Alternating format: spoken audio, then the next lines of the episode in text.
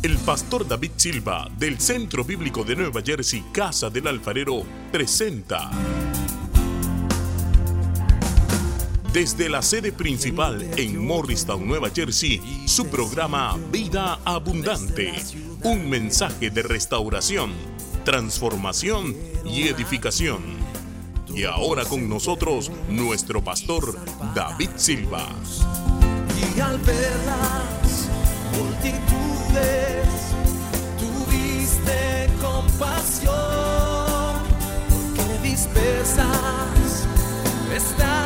Mateo capítulo 24. Leemos eh, do- dos versículos de ahí. El primero en el versículo 3. Y estando él sentado, habla de Jesús, Jesús sentado en el monte de los olivos, los discípulos se le acercaron aparte diciendo, dinos, ¿cuándo serán estas cosas y qué señal habrá de tu venida? Qué palabra tan buena, ¿no? Amén. Luego bajemos al, versículo 14. Más tarde leemos otros versículos cuando usted vuelva ahí. Léalo. Y será predicado este evangelio del reino en todo el mundo para testimonio a todas las naciones y entonces vendrá el fin. Ahora vamos a primera epístola de Juan, capítulo 5. Primera epístola de Juan 5, vamos a leer el versículo 19.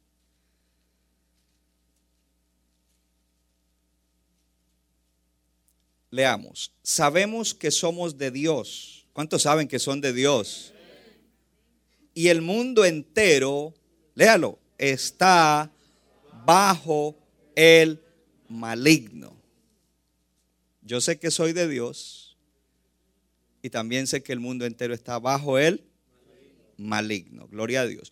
Nosotros estamos llevando una serie que es bendecido para bendecir. Mi tema en el día de hoy, propósito supremo de la bendición. Propósito supremo de la bendición.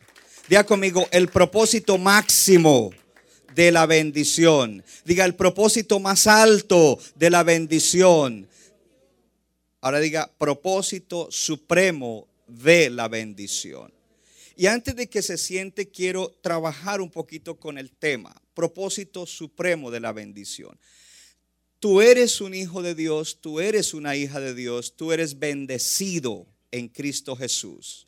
La bendición prometida a Abraham es tuya en Cristo Jesús. Las promesas de Dios son tuyas en Cristo Jesús. Tú tienes que creer todo lo que Dios es para ti en el Señor Jesucristo.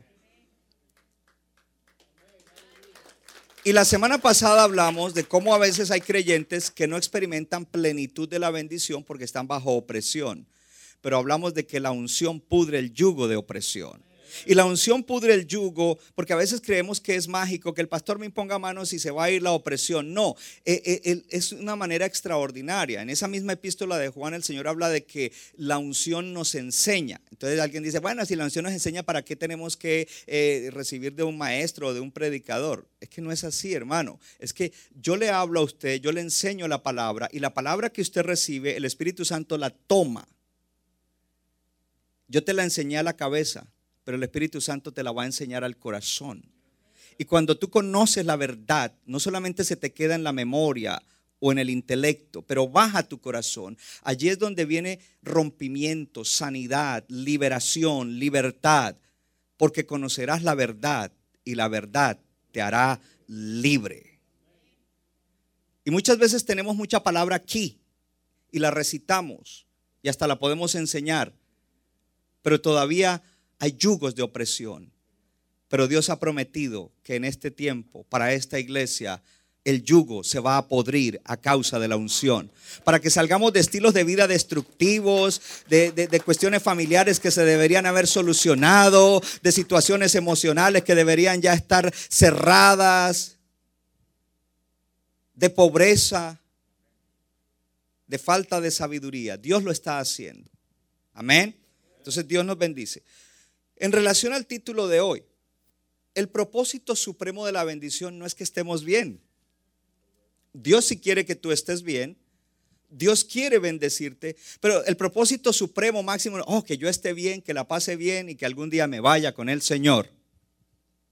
Ese no es el propósito máximo.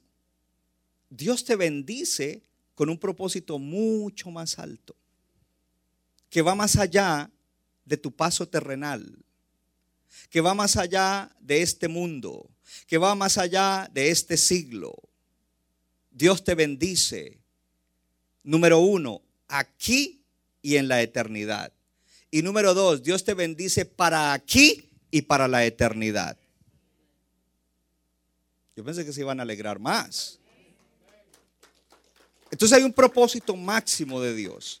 Y una de las cosas que le pido a Dios es que hoy nos abra la vista y no nos deje solamente, cuando una persona está oprimida, lo único que puede hacer es estar enfocado y esclavizado de solucionar sus necesidades.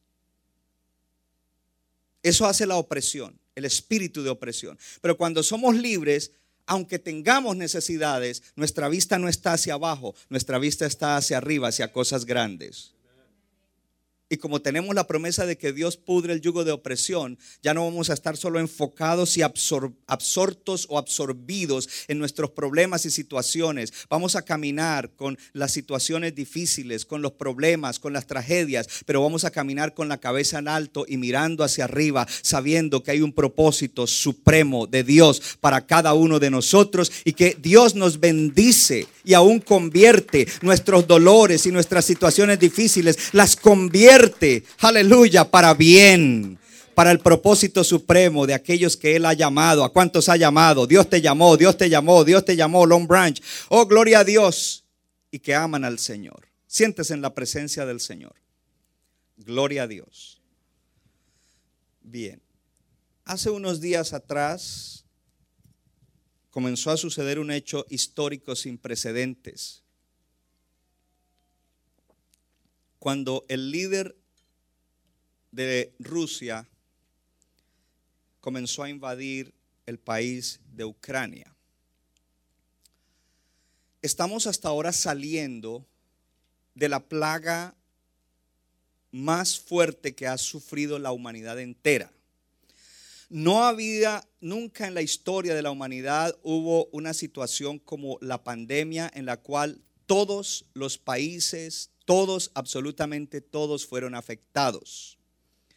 Hubo pandemias, pero que afectaron un par de continentes o lo que fuera, y luego se solucionó el asunto. Pero algo como lo que sucedió con la pandemia de este virus es sin precedentes, nunca antes había sucedido. Y eso nos tiene que poner a pensar. No solamente vino el virus, a muchos nos afectó físicamente, Mucha gente tuvo pérdidas de seres queridos o gente conocida, pero aún cambió la vida. Afectó nuestra mente, nuestras emociones, afectó a nuestros niños, la educación, afectó la economía. En, otras palabras, como uso yo esta palabra, desconvalvuló todo en la, en la vida del ser humano en la tierra. Eso no es simplemente decir, ah, sí, una pandemia y afectó y seguir adelante. Es como que hay que parar y decir un momento. Es algo tremendo. Y no tenemos que ponerle tanto cuidado a la gente experta de afuera, porque ellos van a tener sus teorías y sus cosas que no tienen nada que ver con Dios.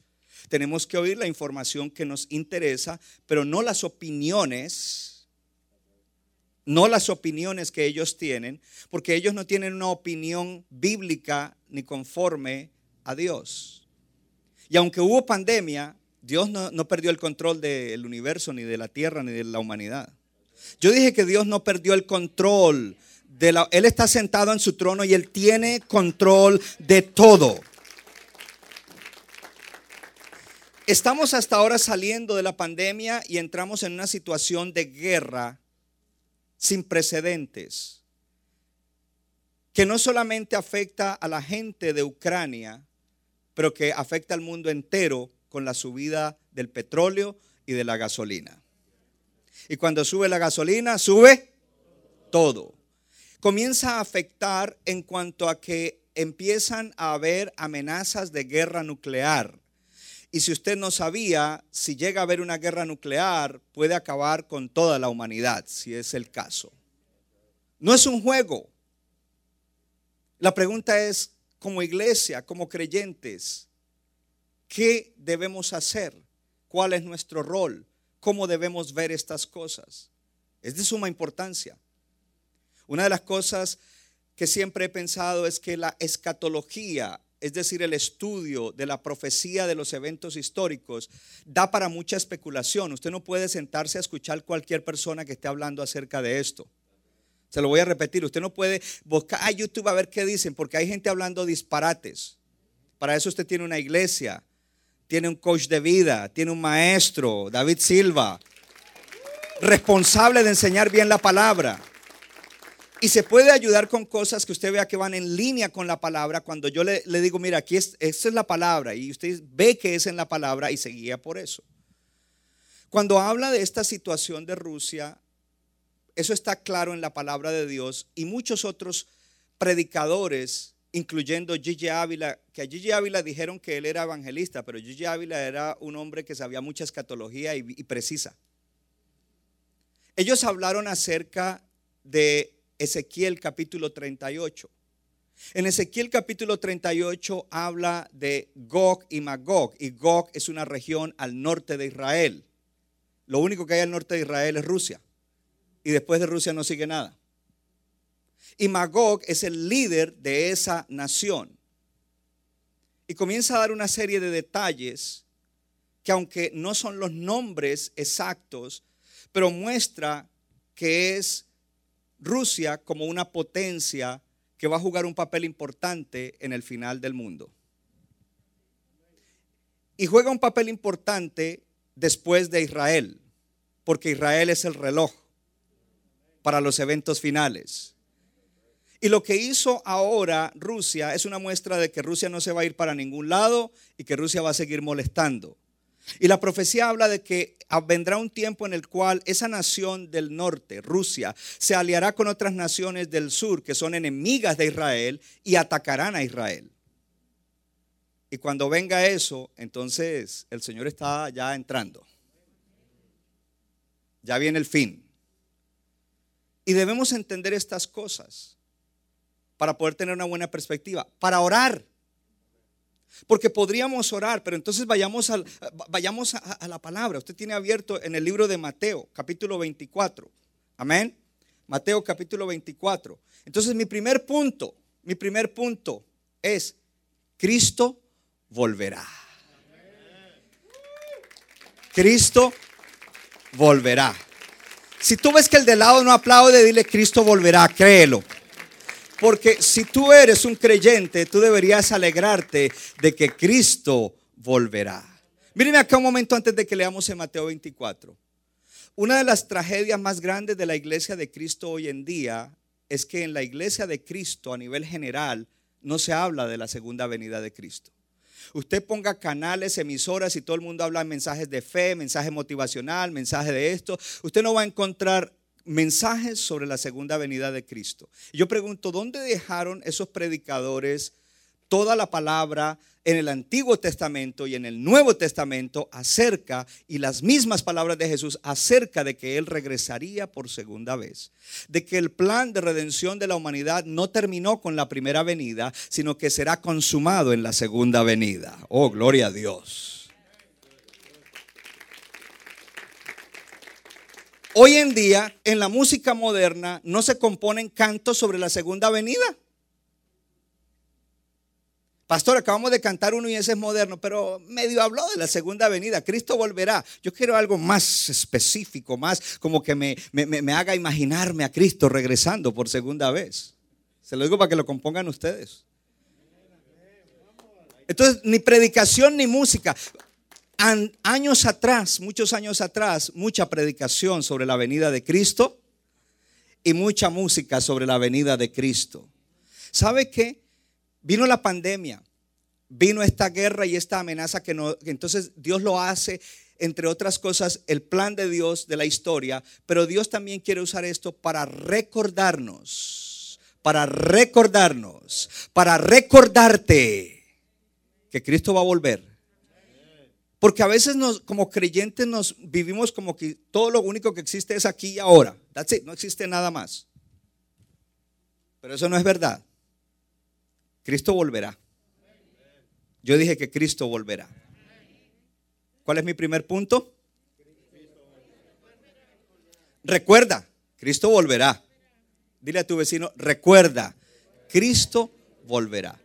Ahora, cuando se habla de los eventos del fin del mundo, un cristiano no tendría que tener miedo. El cristiano solamente tendrá miedo cuando de su, de su, doctrina y de su teología y de su discipulado ha sacado la segunda venida de Cristo. Ahí tiene miedo. Un cristiano que tiene miedo o no sabe que Cristo vuelve o no cree que Cristo va a volver. Pero los creyentes que conocemos al Señor, que conocemos y creemos en toda la palabra de Dios, en todo lo que Él ha dicho, en todo lo que Él ha prometido, cuando vienen estas cosas, solamente queremos saber cuál es nuestro rol. Y si Cristo va a venir, gloria a Dios que va a venir. Algo importante es porque muchas personas, y estoy hablando de creyentes, tienen una actitud escapista, como que ya yo quiero escapar de este mundo. Pandemia y ahora guerra y la gasolina sube y todo sube y hay violencia, hay injusticia y hay maldad y ahora amenazan que guerra nuclear. Yo quiero decir adiós mundo cruel. Quiero estar, esa no es una actitud de un creyente. La actitud del creyente es gloria a ti, Señor. Solamente se está cumpliendo todo lo que se tiene que cumplir. Y solamente quiero saber cuál es mi rol en medio de eso y saber que soy tu hijo y que soy bendecido, pero mi bendición tiene un propósito más alto que simplemente que yo esté bien. Y Dios no bendice individuos, Dios bendice pueblo de Dios. Dios bendice congregaciones, iglesias, conjuntos de iglesias, su iglesia. Leamos entonces a ver qué nos dice el Señor Jesús, porque estas son las palabras de Jesús. Dice, y estando sentado en el monte de los olivos, los discípulos se le acercaron aparte diciendo, dinos, ¿cuándo serán estas cosas? Él está hablando del fin. ¿Qué señal habrá de tu venida y del fin del siglo? Yo quiero que vaya aprendiendo algo. Y es una enseñanza. Diga conmigo, fin del siglo. Esa frase fin del siglo significa fin del mundo o fin de los tiempos porque fin del siglo aparece en muchas partes que, que el fin, no, es fin de los tiempos o fin del mundo. Amén. Respondiendo Jesús, Jesús les dijo, miren que nadie los engañe, porque vendrán muchos en mi nombre diciendo, yo soy el Cristo, y a muchos se engañarán.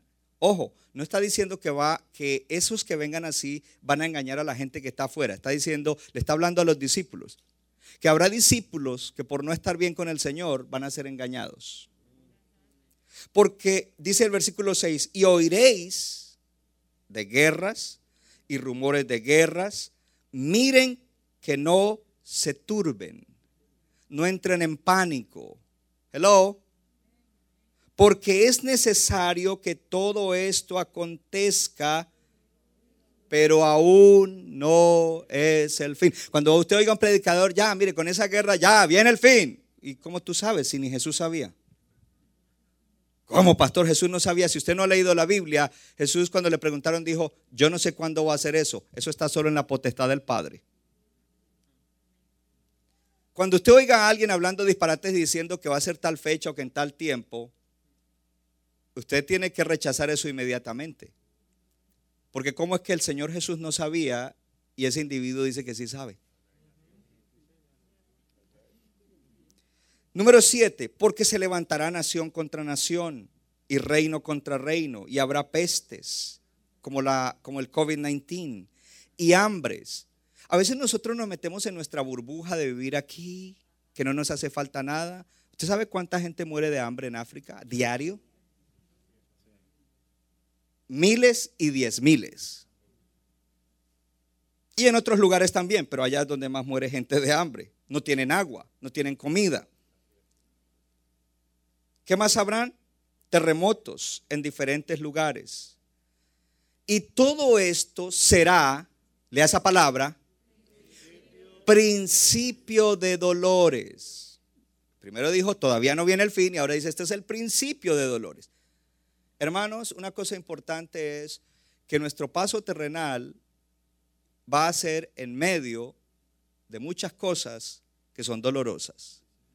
Pero igual, el cristiano no le tiene miedo al dolor.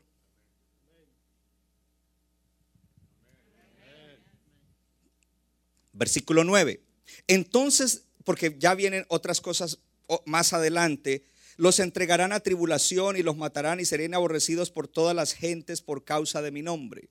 Cuando esto se acentúe más, más vale que los cristianos estén bien parados. Es más, si ahorita alguna persona del mundo que tiene algún tipo de estudio, si tiene algún tipo de rol, ya sea político o en los medios de comunicación o de influencia educativa o de escribir libros, me oye hablando esto, me va a crucificar. Porque ellos rechazan a Dios y rechazan la palabra de Dios.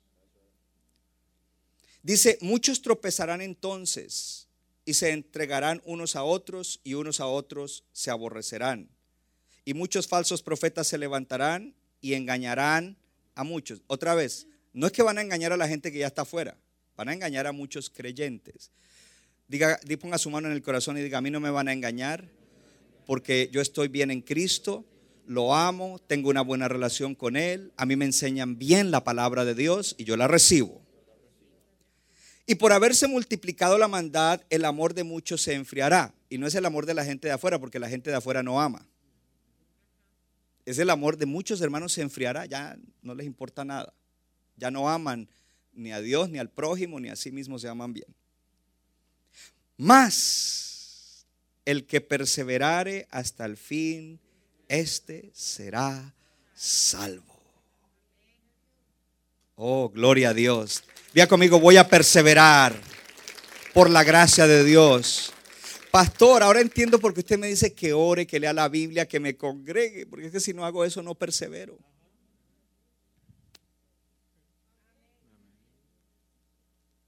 Yo digo que si yo dejo de venir una semana a la iglesia, la segunda semana ya me voy a sentir como bien en la carne. Yo, yo, yo, yo no sé usted, pero yo.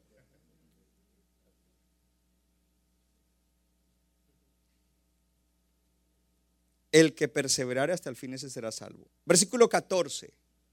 Y será predicado este evangelio del reino en todo el mundo para testimonio a todas las naciones y entonces vendrá el fin.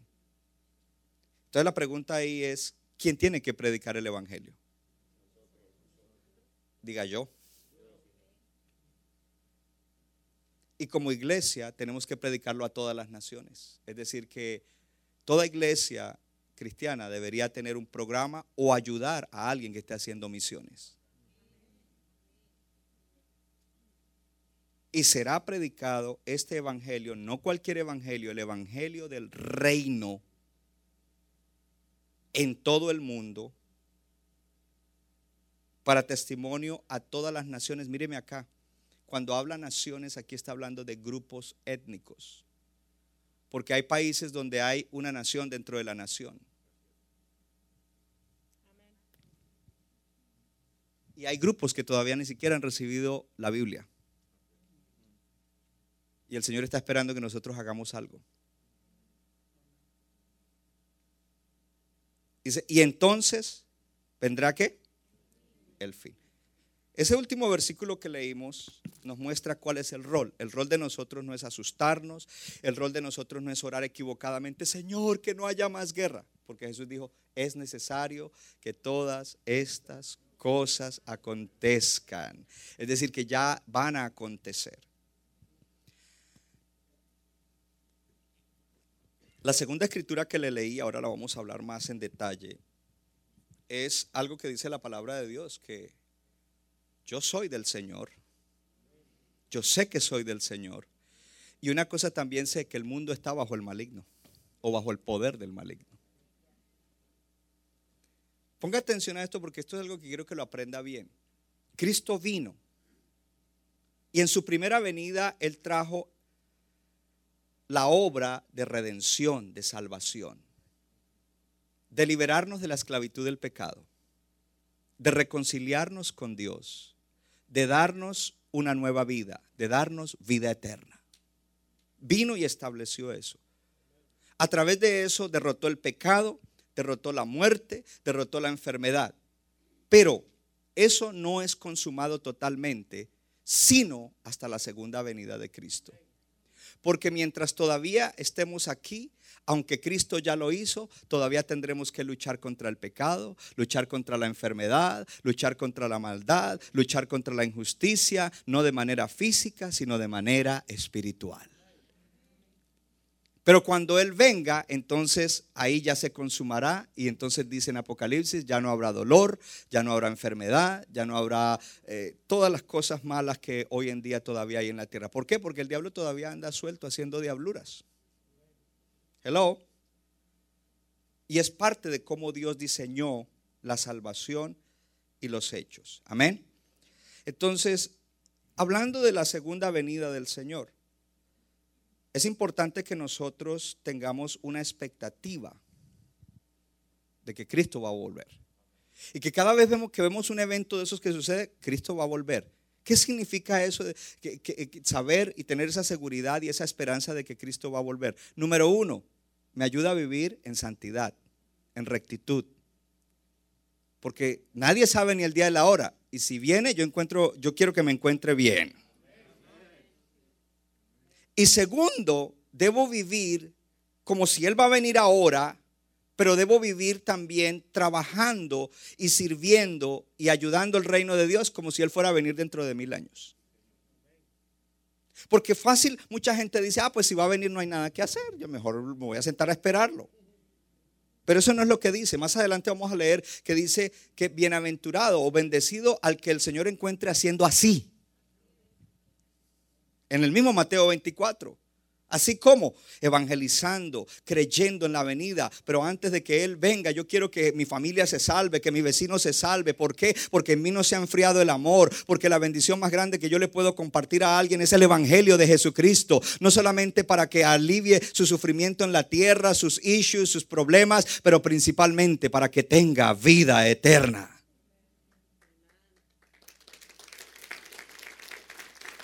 Tú ya eres bendecido con eso. Ahora tienes que darlo. Y cada vez que sucede un evento, eso nos debe, ok, yo tengo que alinearme con el Señor. Yo no puedo vivir una vida mediocre. Tengo que crecer, tengo que seguir siendo transformado y tengo que servir y ayudar para que la iglesia avance, alcance gente, bendiga las generaciones. ¿Y para qué las generaciones? Porque nadie sabe el día ni la hora, ni Jesús. Amén. Amén. Gloria a Dios. Aleluya. Cuando Jesús vino por primera vez y estableció la redención y la salvación y cumplió con esta obra maravillosa y extraordinaria, el universo quedó perplejo de una obra tan maravillosa como la que Jesús hizo. Yo siempre digo que si un cristiano de vez en cuando no va a Isaías 53 y lo lee y eso lo compunge, algo no está bien con la espiritualidad de ese cristiano. O sea, tú tienes que entrar en el espíritu, en esa palabra. No, no como, como leer el periódico, como leer las noticias o un libro. No, tienes que entrar allí en oración. Y cuando tú lees eso, eso tiene que tocarte por dentro. Tiene que ponerte perplejo. Todo lo que Cristo logró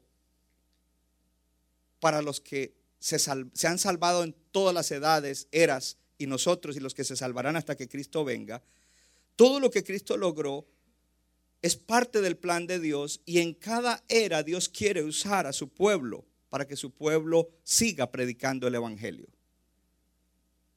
Amén.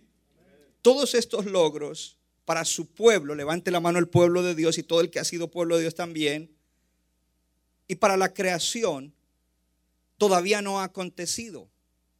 Sucedió el inicio, pero luego vendrá la completación en la segunda venida de Cristo. Diga conmigo, hoy estoy siendo recordado que Cristo volverá.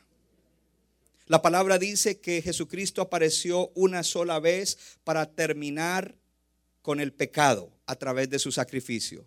Esa fue su primera venida. Dice que se humilló a sí mismo, haciéndose obediente hasta el punto de muerte y muerte de cruz. Eso fue en la primera venida. Dice que él en la cruz del Calvario lloró diciendo, consumado es, it is finished. ¿Por qué? Porque la perfecta obediencia completó esa obra salvadora. Eso es el comienzo, pero no es el final. Y por eso Jesús le habla a sus discípulos acerca de su venida. Es decir, que muchas cosas de, que Dios prometió para la salvación ya sucedieron, pero no están completadas. Podríamos decir ya, pero no todavía. Las dos cosas, diga conmigo, ya, pero no todavía. ¿Cuántos después de conocer a Cristo su vida cambió? Pero recuerde, eso no es todo. Hay más. Cuando Él venga, será perfeccionado, completado, consumado totalmente. Gloria a Dios. Entonces, esto es glorioso. La palabra nos dice que nosotros estuvimos esclavos del pecado, pero hemos sido salvos por la fe y que nuestra sal. Entonces dice, ustedes fueron salvos por fe y luego en Romanos dice, y su salvación está más cerca de lo que piensan. Entonces uno dice, pero ¿cómo así si yo ya soy salvo? No, no, no, no, no. La completación, la totalidad, la plenitud está más cerca de lo que tú crees. ¿Estamos bien con una enseñanza hoy? Deme un buen amén. Long Branch. Amén. Aunque nosotros fuimos trasladados de las tinieblas, diga conmigo, cuando no tenía Cristo yo estaba en tinieblas. Fuimos sacados. Mire hermano, yo, yo sí era ciego y necio y me burlaba de los cristianos siendo mi mamá cristiana. ¿Y dónde se fue a meter mi esposa con mis hijas? Le van a lavar el cerebro necio que era uno, ciego. Gloria a Dios porque Él nos abrió los ojos. Entonces estaba en la oscuridad y fui trasladado y tú también al reino de su amado Hijo, al reino de luz espiritual. Entonces dice, tú has sido trasladado al reino del Hijo de Dios y luego en Gálatas dice que tú vas a heredar el reino. Pero si ya yo fui trasladado, ¿cómo así que? Porque es que en la segunda venida es donde ya viene la plenitud de tu herencia del reino de Dios. Y esto algunos van a, comenzar a estudiar la palabra más. ¿Sí, ¿Sí ve por qué hay que venir los miércoles? Aunque nosotros fuimos adoptados en la familia de Dios, dice que nosotros fuimos adoptados como hijos. Pero en, Romanos dice que estamos esperando la adopción de los hijos de Dios. ¿Cómo así si yo ya fui adoptado? No, cuando ya fuimos adoptados, Él ya es mi padre, Abba, pero cuando Él venga será la completación de esa adopción para vivir en la eternidad como una familia con nuestro Padre Celestial.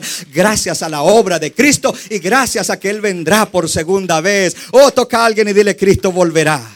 Dile, Cristo volverá. Cristo volverá. Oh, hoy Dios está haciendo algo en nuestros corazones. La palabra de Dios dice que nosotros fuimos perfeccionados, pero que todavía no somos perfectos. Y eso es una verdad.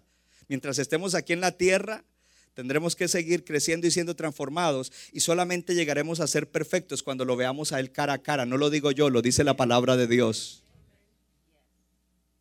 Pero ya fuimos perfeccionados.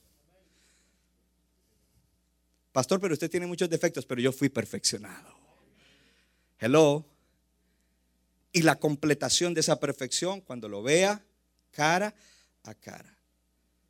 Aunque nosotros fuimos liberados de la esclavitud del pecado, hello, y dice la palabra que ya el pecado no tiene dominio sobre nosotros, a veces nosotros hacemos lo que no queremos hacer. ¿O fue solo Pablo? Por lo cual todavía tenemos lucha contra el pecado. Y por eso tenemos que hacer morir las obras del pecado por, el Espíritu Santo. Pero cuando Él venga, ahí sí ya no tendremos que luchar contra eso. Hermano, hermano, usted no tendrá que luchar cuando Él venga. Aquí sí, ahora sí hay que luchar. Aunque por su llaga fuimos sanados, todavía tenemos que luchar contra la enfermedad. Aunque Él venció la muerte, todavía nos morimos, pero Él nos va a resucitar y nos va a dar un cuerpo glorificado cuando Él venga. Para que entendamos, diga conmigo, diga, está consumado. La primera parte. Diga, pero la completación de esa consumación es en la segunda parte cuando Él venga. Ya está hecho, pero no todavía. ¿Se dan cuenta de lo lindo que es estudiar la palabra de Dios para no estar por ahí como, es que estoy confundida, es que la Biblia se contradice? No, hermano, usted es el que se contradice. Nosotros fuimos hechos una nueva creación, de modo que el que está en Cristo es una nueva creación, pero estamos esperando la resurrección de nuestros cuerpos para experimentar la consumación de esa creación nueva. Aunque nosotros hemos visto la gloria de Dios en la faz de Cristo o en el rostro de Cristo, todavía vemos como oscuramente, como en un, como en un espejo oscuramente. Y solamente cuando Él aparezca, veremos cómo es Él. Entonces, dése cuenta que como creyentes, Dios ha hecho cosas extraordinarias a través de la salvación. Pero ¿cuál es el título del mensaje de, de hoy? Propósito supremo de la bendición. El propósito supremo no es para aquí. Dije que el propósito supremo no es para aquí. Porque el que perseverare hasta el fin, ese será salvo. El propósito no es para aquí. Dios te bendice aquí para poder cumplir con su propósito y su plan histórico. Él quiere avivar la iglesia para que la iglesia sea parte de su plan. Él la va a avivar porque es la palabra de Dios. El evangelio será predicado. No importa que otros no lo prediquen, nosotros sí lo tenemos que predicar. Gloria a Dios. Porque es parte del plan de Dios y queremos ser parte de eso. Yo tenía mucho más que darle en este primer punto, pero lo voy a dejar ahí. Solamente le voy a dar una cosa más acerca de eso. Le voy a reafirmar algo que le he dicho, le voy a repetir algo que le he dicho. Porque eh, lo que le voy a decir es, ni siquiera el Hijo sabe cuándo es que Cristo va a venir. Hello.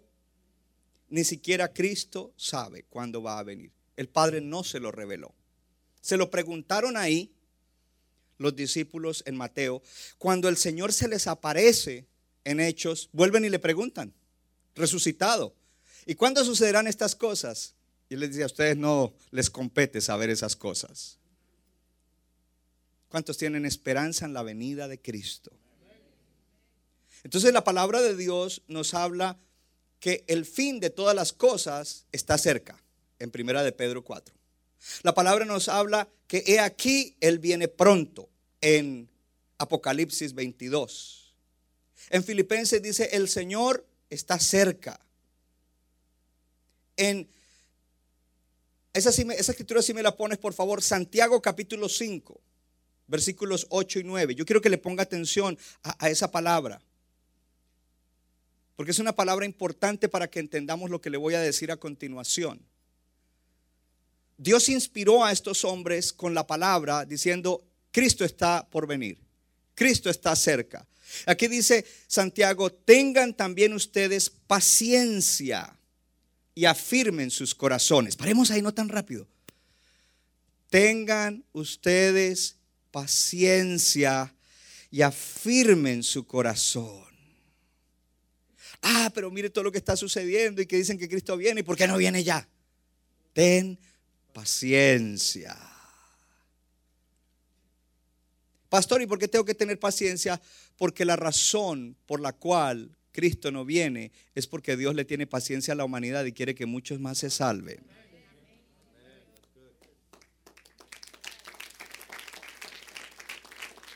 Tengan también ustedes paciencia y afirmen su corazón. ¡Ey, cuidado! No perseveras hasta el fin. Afirma tu corazón en el Señor, en la fe, en el andar, en el continuar siendo transformado y en el continuar siendo un instrumento de bendición de parte de Dios. Toca al que está al lado y dile, tú eres un instrumento de bendición de parte de Dios. Aunque no te lo crea, dile, aunque no me creas, Dios dice que tú eres un instrumento de bendición de parte de Dios para un tiempo como este. Tengan también ustedes paciencia y afirmen su corazón. Ah, yo no sé si vuelvo a la iglesia. No, hermano, tenga paciencia y afirme su corazón. Es que después del regaño que nos dio, ¿cuál regaño? Que porque no venimos a la mierda. Yo no lo estoy regañando, hermano. Usted, usted lo percibe así, pero es una mala percepción. Si usted habla con mi esposa, mi esposa, usted va y le dice a mi esposa, pastora, el pastor nos regañó. La pastora lo va a mirar así de arriba. Él nunca regaña. Because it's true. Es verdad. Gracias por exhortarme, pastor. Porque eso me va a afirmar mi corazón. Y mire lo que dice. Tengan paciencia, afirmen sus corazones. Lea, porque la venida del Señor está cerca. Pero ponga atención a esto.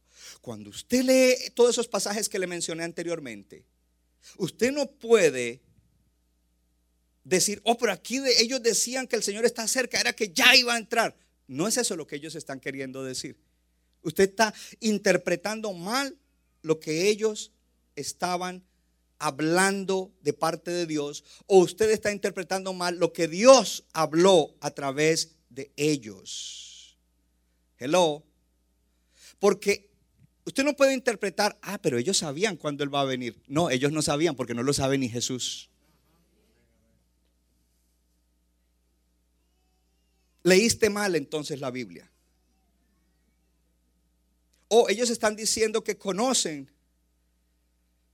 cuándo Él va a venir. No. Que saben, no. Ellos lo que están diciendo es, nosotros no sabemos cuándo va a venir, porque ni el Hijo de Dios sabe cuándo va a venir. Eso es lo que están diciendo. Y ya yo le hablé entonces, porque al, al mirar eso, cuando usted lea eso, usted tiene que entender esto. Cuando en la palabra de Dios dice que el Señor ya viene, que está cerca su venida. No está diciendo, oh, Él está en camino, ya se está casi acercando para entrar en los tiempos aquí con nosotros y que sea la segunda venida. No, quiero decirle algo. Jesús está a la puerta de los tiempos. No es que está viniendo, Él está a la puerta de los tiempos solamente esperando que el Padre le diga para solamente entrar. Eso es lo que la manera como nosotros lo debemos ver. Él está a las puertas, solamente esperando que se cumpla todo lo que el Padre quiere que se cumpla. Cuando dice allí que el Señor, la venida del Señor está cerca, en el versículo 9, perdón si me lo pones, la última parte dice, está delante de la puerta. Lea la última línea, 1, 2, 3. Ese es el mismo Santiago, el mismo pasaje. Dice, la venida del Señor está cerca y al final dice, está de la... Porque el pastor inventó que el Señor está en la puerta y yo no vi eso en la Biblia. Eso es por allá en Colombia, que creo que me hablan así. Bendigo a los hermanos de Long Branch, bendigo a los hermanos de, de Morristown en esta mañana, gloria a Dios. Usted tiene Mateo 24 porque le dije que lo tuviera y usted es obediente. En Mateo 24, 33 dice, así también ustedes cuando vean todas estas cosas, conoced que está cerca a las puertas.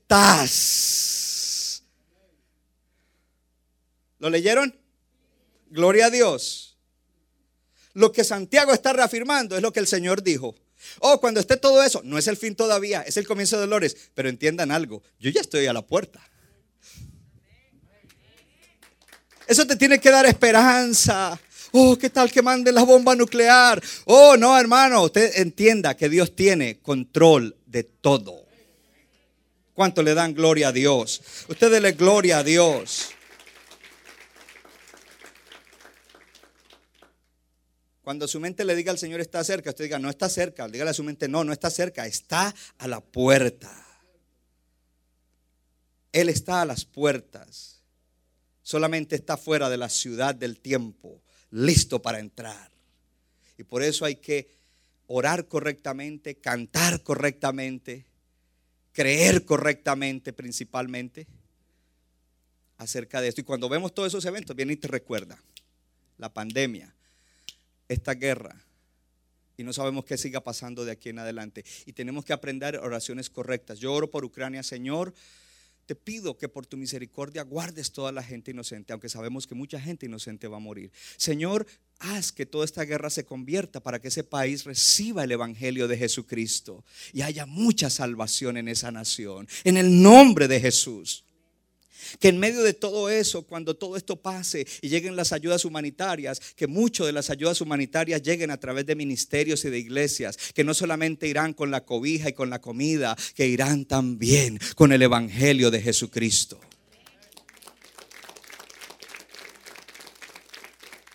El centro de bendecir a otros. Tú eres bendecido para bendecir. Pero el centro, la médula de bendecir a otros, no es que tú les des comida, techo, ropa. Es que tú les des el Evangelio. Entonces paremos un momento. Pastor, y no hay que dar eso si lo hacemos.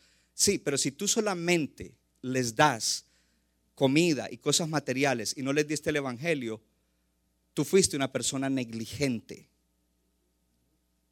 que le falló a Dios, porque teniendo la oportunidad de predicarle el Evangelio, a través de darle esas cosas que necesitaba, no le diste lo más importante. ¿Por qué educamos a esos niños? Les damos educación, pero todos los días se les está dando el Evangelio, se les está discipulando con la palabra, con la Biblia, con la oración, con los principios, con la doctrina. Podríamos darles educación y ropa y todo y no hablarles nunca de Cristo. Eso sería una blasfemia contra el Evangelio. Eso diría, ustedes de verdad que no creen en el Evangelio. Ustedes están igual que, cualquier organización del mundo que hace muchas obras, obras y manda comida. Y nos dicen, ay mira, Bill Gates mandó comida al África. So what?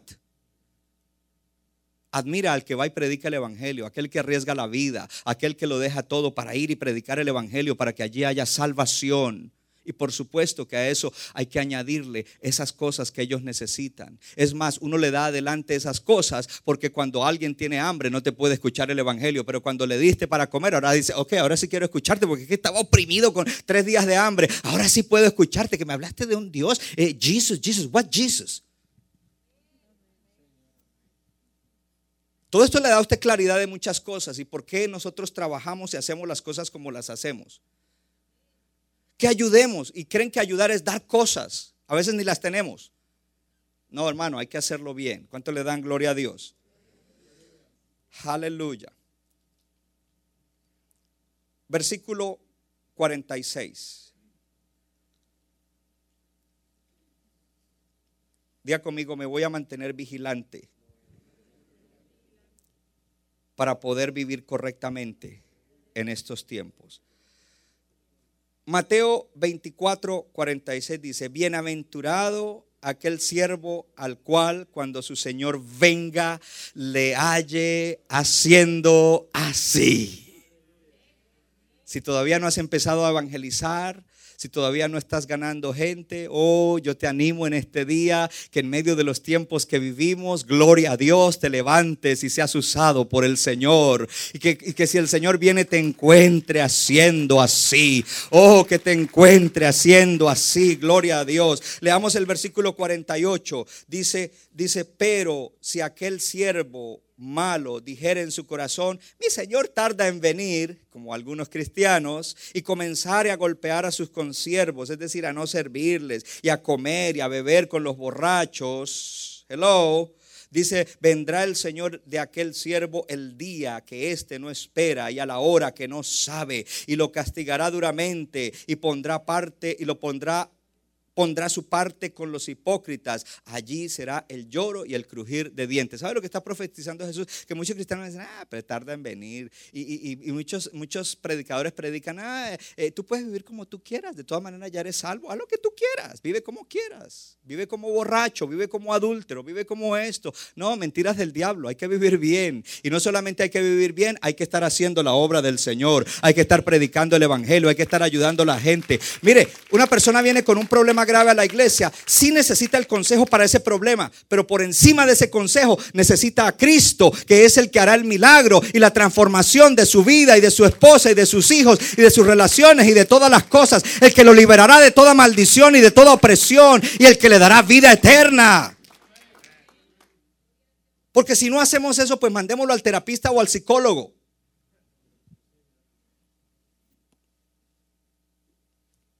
Le voy a dar un poquito del segundo punto.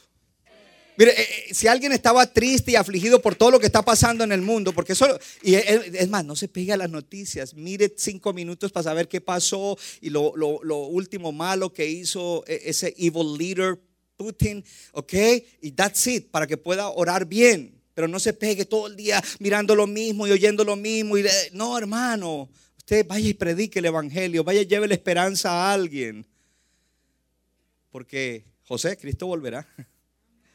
Aleluya. Oh, I'm happy. Este mensaje me, me puso happy. Five CDs. Gloria a Dios. Y tu primo te va a ver, tú happy, ¿no viste cómo está la gasolina y lo de la guerra? y bla, bla, bla, bla?" Entonces tú le comienzas a hablar el evangelio del reino. Y dices, esa es la razón por la que estoy happy. Oh, gloria a Dios. Mi segundo punto. ¿Contra qué luchamos? Porque esto no es un paseo en el parque. Jesús dijo, van a haber persecuciones. Van a haber pruebas, van a haber aflicciones, van a haber cosas de las que suceden en el mundo que los van a afectar a ustedes también de alguna manera. Pero ¿contra qué es que realmente luchamos? Yo escribí ahí una palabra que es una palabra como para cuando David estaba en, en el college estudiando, la batalla cósmica. Y la batalla cósmica es la guerra espiritual. Y se llama cósmica porque es una batalla en los aires. Y es contra seres invisibles, que no los vemos con los ojos. Porque a veces como cristianos vivimos como si el diablo no existiera y los demonios no existieran. Pero leímos en la palabra, y si usted la quiere leer de nuevo, fue el, tercer versículo que leímos en el día de hoy. ¿Qué dice ese versículo? De hecho, vaya a Primera de Juan capítulo 5. Primera de Juan capítulo 5 dice, sabemos, el versículo 18. Empecemos en el versículo 18. Le dije que no le voy a dar mucho de este. Dice así, sabemos que todo aquel que ha nacido de Dios no practica el pecado, pues aquel que fue engendrado por Dios le guarda y el maligno no le toca. Luego dice, sabemos que somos de Dios y el mundo entero está bajo el maligno, pero sabemos que el Hijo de Dios ha venido y nos ha dado entendimiento para conocer al que es verdadero. Y estamos en el verdadero, en su Hijo Jesucristo. Este es el verdadero Dios y la vida eterna. Hijitos, guárdense de los ídolos. Amén.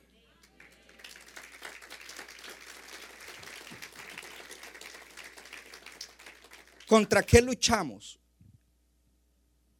Y yo voy a cerrar ahí porque sí, verdad, no le voy a dar todo, sino un poquitico. ¿Contra qué luchamos?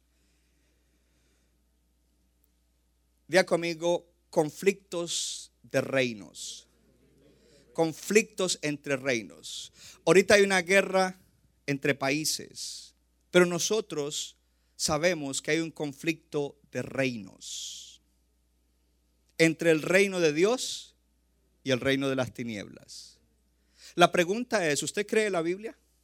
Porque si usted cree la Biblia, usted le tendría que poner mucha atención a esa frase donde dice que el mundo está bajo el poder del maligno. Y no es que Dios no tenga control, pero es que en el proceso y en el plan de Dios esto tiene que ser así. Y cuando usted mira una cosa como esa, entonces conflictos de reinos, conflictos entre reinos, el reino de Dios contra el reino de las tinieblas. Eso le tiene que llevar a usted a pensar algo importante, que si el maligno tiene control de todo, ¿usted qué cree que un líder que se levanta con esa maldad a matar gente inocente está influenciado por Dios o por el diablo? No los oigo, no los oigo. Porque el maligno, el mundo está bajo el control del maligno. Yo no me quiero meter mucho ahorita acá, pero todo líder mundial que no está en Cristo y bajo Cristo tiene algún grado de influencia del diablo, porque el diablo es el que está gobernando ahí. Y al gobernar sobre esos individuos, entonces también tiene sus huestes que están gobernando espiritualmente sobre esas regiones, sobre esas naciones. Centro Bíblico de New Jersey, Casa del Alfarero, presentó su programa Vida Abundante. Si usted desea obtener más información y lo último que acontece en nuestro ministerio, visítenos en el internet www.centrobibliconj.org. Y ahora también puede estar más cerca del pastor David Silva a través de su Facebook, donde encontrará palabra de Dios por la mañana, tarde y noche. Búsquelo en Facebook como Pastor David Silva. No se equivoca, le da forma al barro para su deleite. Somos vasos de su agrado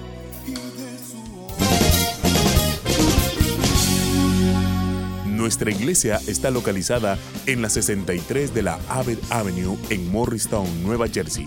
Miércoles 7 y 30 de la noche, domingo 8 y 30 y 11 de la mañana. Para más información, llámenos al 973-292-0170. 973-292-0170.